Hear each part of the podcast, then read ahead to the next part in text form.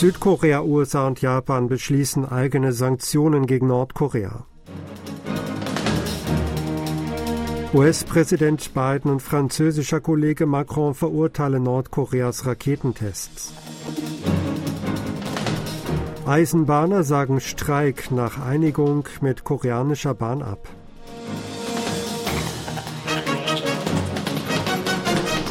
Südkorea, die Vereinigten Staaten und Japan haben am Freitag gleichzeitig eigene Sanktionen gegen Nordkorea beschlossen. Dazu kam es, während der UN-Sicherheitsrat trotz der beispiellos oft verübten Provokationen Nordkoreas mit ballistischen Raketen seit dem Amtsantritt der Yun Song-yeol-Regierung in Südkorea wegen des Einspruchs Chinas und Russlands nicht die Notbremse ziehen kann. Die USA setzten am frühen Freitagmorgen koreanischer Zeit drei Funktionäre der nordkoreanischen Arbeiterpartei wegen der Beteiligung an der Entwicklung von Massenvernichtungswaffen und ballistischen Raketen auf ihre Sanktionsliste. Anschließend beschloss Südkorea eigene Sanktionen gegen acht Einzelpersonen und sieben Institutionen, die an der Entwicklung von Atomwaffen und Raketen durch Nordkorea und der Umgehung von Sanktionen beteiligt waren. Auch Japan setzte drei Organisationen und eine Einzelperson wegen der Beteiligung an der Nuklear- und Raketenentwicklung Nordkoreas auf seine schwarze Liste. Die drei Länder griffen gleichzeitig zu Strafmaßnahmen, nachdem sie trilaterale Beratungen für den Beschluss eigener Sanktionen fortgesetzt hatten. Es gilt als sehr wahrscheinlich, dass Südkorea, die USA und Japan weitere eigene Sanktionen gegen Nordkorea beschließen werden. Die drei Staaten überprüfen auch Strafmaßnahmen im Schifffahrts- und Cyberbereich, die Nordkorea einen noch substanzielleren Schlag versetzen können. Es wird davon ausgegangen, dass solche Maßnahmen im Falle einer strategischen Provokation Nordkoreas wie eines Atomtests ergriffen werden könnten. Die Bekanntmachung eigener Sanktionen Südkoreas, der USA und Japans gegen Nordkorea von heute zeigt laut Seoul ihre starke und vereinte Entschlossenheit, gegen die Nuklear- und Raketenentwicklung Nordkoreas resolut vorzugehen. Diese Position teilte das südkoreanische Außenministerium heute in einer separaten Stellungnahme mit. Man begrüße, dass die USA und Japan eigene Sanktionen gegen Nordkorea vorgelegt hätten. Die Regierung habe mittlerweile in Bezug auf eigene Strafmaßnahmen gegen Nordkorea mit den USA und Japan eng kooperiert, hieß es. Die Regierung werde ihre Bemühungen in enger Kooperation mit der internationalen Gemeinschaft, einschließlich befreundeter Länder wie die USA und Japan, fortsetzen, um ein Umfeld zu schaffen, in dem Nordkorea nicht umhin könne, seine Nuklearentwicklung aufzugeben und zu den Denuklearisierungsverhandlungen zurückzukehren, betonte das Ressort. US-Präsident Joe Biden und der französische Präsident Emmanuel Macron haben am Donnerstag Nordkoreas staatsballistischer Raketen scharf verurteilt. In einer nach ihrem Treffen im Weißen Haus in Washington veröffentlichten gemeinsamen Erklärung hieß es, beide Staatschefs verurteilten nachdrücklich die beispiellose Zahl der gesetzwidrigen Tests ballistischer Raketen durch Nordkorea in diesem Jahr. Diese verstießen gegen mehrere Resolutionen des UN-Sicherheitsrats und stellten eine Bedrohung für den Frieden und die Stabilität in der Region dar. Sie hätten sich darauf geeinigt, im UN-Sicherheitsrat weiter zusammenzuarbeiten, um die Verstöße Nordkoreas anzugehen, hieß es weiter. Mitglieder der Eisenbahngewerkschaft und die staatliche Eisenbahn Corail haben eine vorläufige Einigung erzielt. Die Einigung gelang wenige Stunden vor dem Beginn eines geplanten Generalstreiks. Demnach sollen in den kommenden drei Jahren schrittweise Lohnerhöhungen vorgenommen werden. Als Grundlage hierfür dient ein Gerichtsurteil zu den gewöhnlichen Löhnen. Eine weitere Einigung sieht vor, dass die Zahl der Beschäftigten an der Station Obong erhöht wird. Dort war im letzten Monat ein Arbeiter beim Kuppeln und Entkuppeln von Güterwagen gestorben. Laut einem Gewerkschaftsvertreter werde die vorläufige Einigung noch diese Woche bei einer Vollversammlung zur Abstimmung gebracht. Wäre die Einigung nicht zustande gekommen, hätten die Eisenbahner heute um neun Uhr die Arbeit niedergelegt.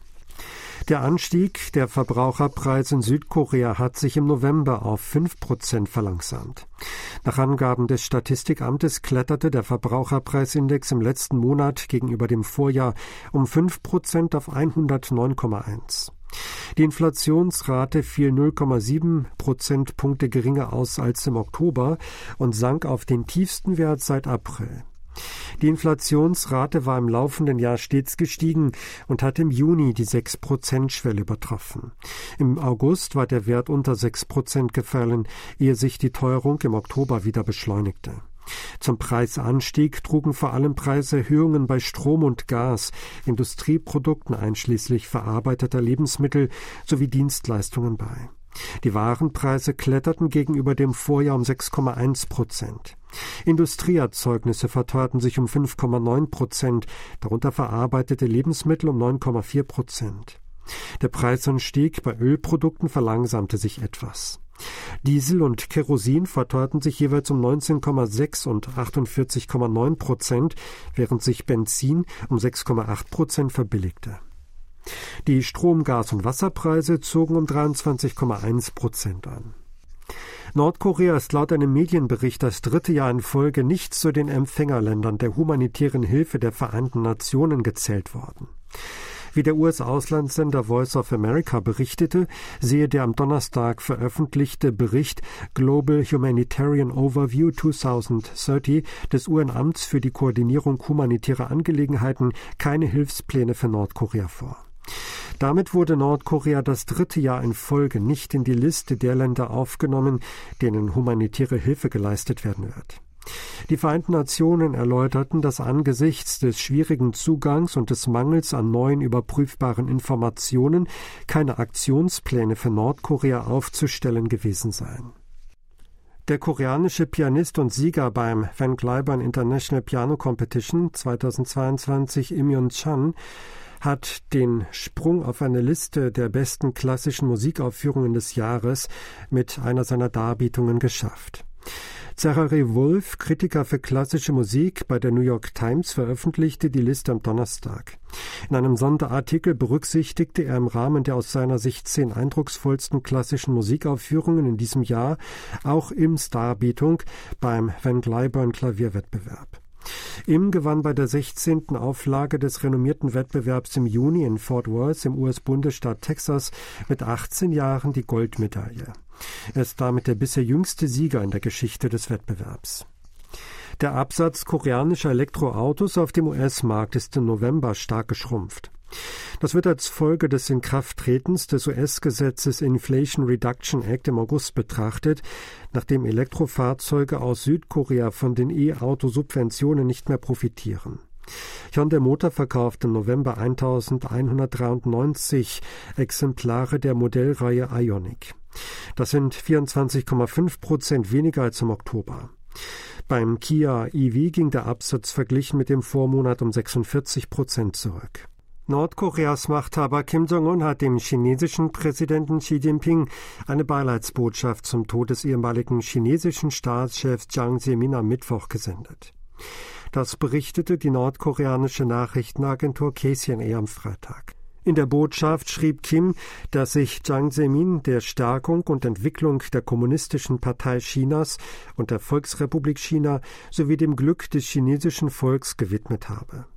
Er habe die wichtigen Ideen des dreifachen Vertretens präsentiert und einen großen Beitrag zum Aufbau des Sozialismus chinesischer Prägung geleistet. Jiang hatte beim Treffen mit Kim Jong-il, dem verstorbenen nordkoreanischen Staatsführer, im Mai 2000 diesem zu einer Wirtschaftsöffnung geraten. Bei seinem Besuch in Pyongyang im September 2001 hatte Jiang während eines Treffens mit Kim Jong-il ein Prinzip für die Freundschaftsbeziehungen zwischen China und Nordkorea verkündet, das die Übernahme von Traditionen, die Zukunftsorientierung und die Kooperationsverstärkung inmitten gut nachbarlicher und freundschaftlicher Beziehungen fordert.